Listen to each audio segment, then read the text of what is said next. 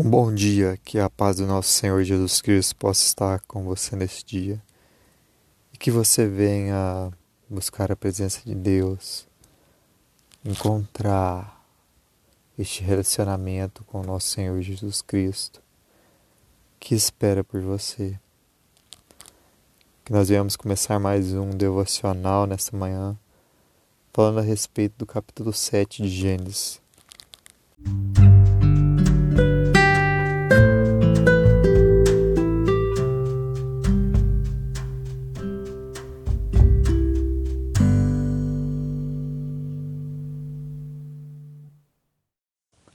Livro de Gênesis, capítulo 7, versículo 11. No ano 600 da vida de Noé, no mês segundo, aos 17 dias do mês, romperam-se todas as fontes do grande abismo e as janelas do céu se abriram. A palavra de Deus nos vai dizer no capítulo 7 de Gênesis que o Senhor fez derramar e abriu os abismos, e abriu as comportas do céu. E o dilúvio veio na terra, onde a humanidade foi destruída, foi desfeita através das águas.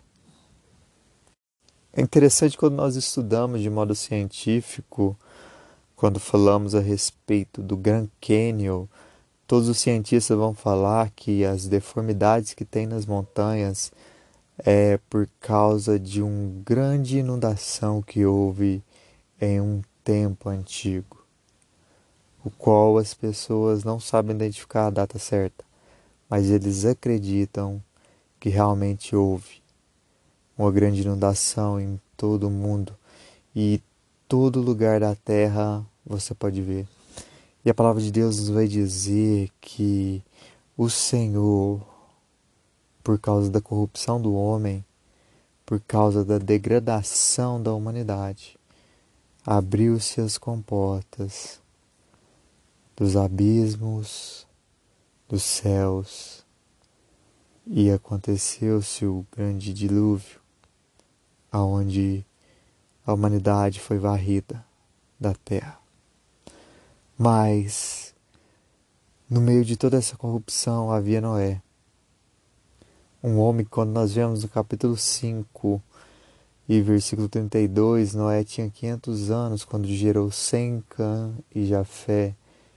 E o Senhor fala para ele no capítulo 6 de que ele ia destruir toda a humanidade e queria começar tudo do zero. E ele pede para Noé fazer a arca.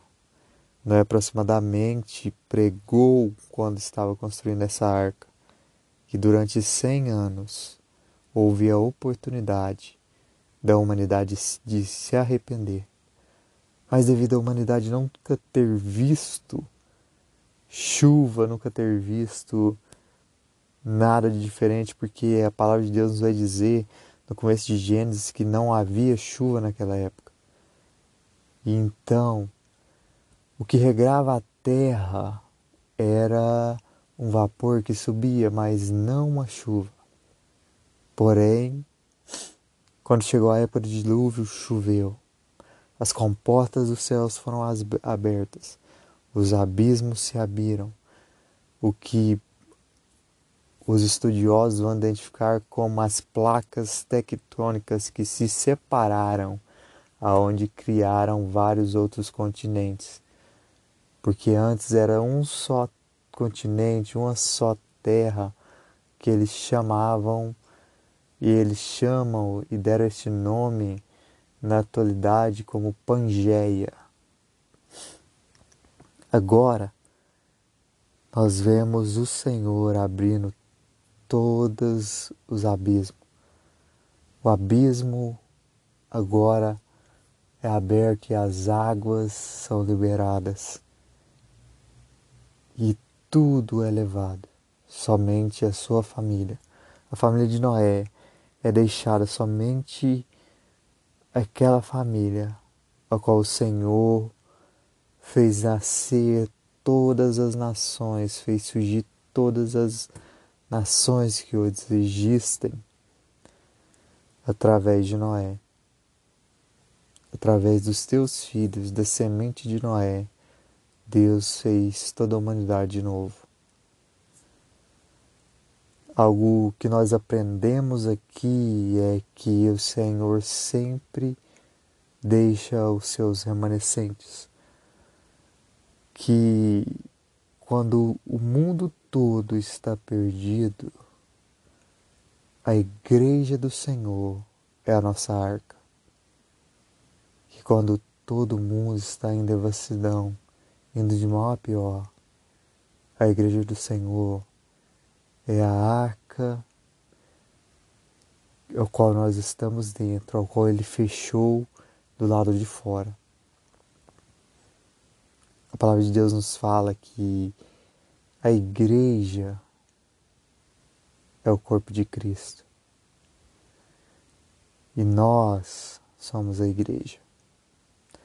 Que você entenda que se dentro da arca havia animais e podemos alegar que não era um ambiente bom, porque todos os tipos de animais haviam ali. E pensa naquele todas as espécies. Eles comiam, eles defecavam e os seus dejetos ficavam ali, tinham que ser limpados. Alguns tinham um mau cheiro. Pense em um casal de gambá. Não era um ambiente bom, não era um ambiente agradável, mas era muito melhor do que estar lá de fora. Às vezes, nem sempre as igrejas na nossa atualidade serão ambientes bons e agradáveis, mas é muito melhor estar dentro daquele ambiente do que estar em um ambiente fora aonde é muito pior, aonde o mundo vai de mal a pior e aonde a morte é certa. Porém, quando nós estamos dentro da arca, dentro da igreja, nós estamos em um ambiente onde há vida e a preservação dessa vida é a herança de Deus, é a preservação do Senhor para a glória eterna. Eu quero orar por você neste dia. Pai Santo, querido e amado, diante da tua presença, nós oramos e te agradecemos por mais um dia de vida. Senhor, nós oramos pelas vidas das pessoas que estão passando por essa pandemia cuja enfermidade os atingiram e eles foram diagnosticados com a doença do século, o Covid. Que o Senhor possa estar dando saúde, Senhor. Nós sabemos que nós podemos comprar o remédio, mas é o Senhor que nos dá a saúde. Então que o Senhor venha estar dando saúde para essas pessoas. Que o Senhor venha estar livrando elas do mal, da enfermidade. Que o Senhor possa estar cuidando, ó Pai, daqueles que estão passando por necessidades físicas cuidando daqueles que estão passando por necessidades psicológicas, cuidando das pessoas que estão perdidas para que elas venham encontrar o caminho, que é o teu Filho Jesus Cristo. Senhor, nós te louvamos. Cuida de nós e ensina-nos, Senhor, o caminho da verdade, porque é somente através do teu Espírito Santo que podemos entender e conhecer a verdade. Obrigado, Senhor, por mais um dia de vida. Nós te louvamos e te agradecemos. No nome santo do teu Filho Jesus Cristo, agora e sempre. Amém.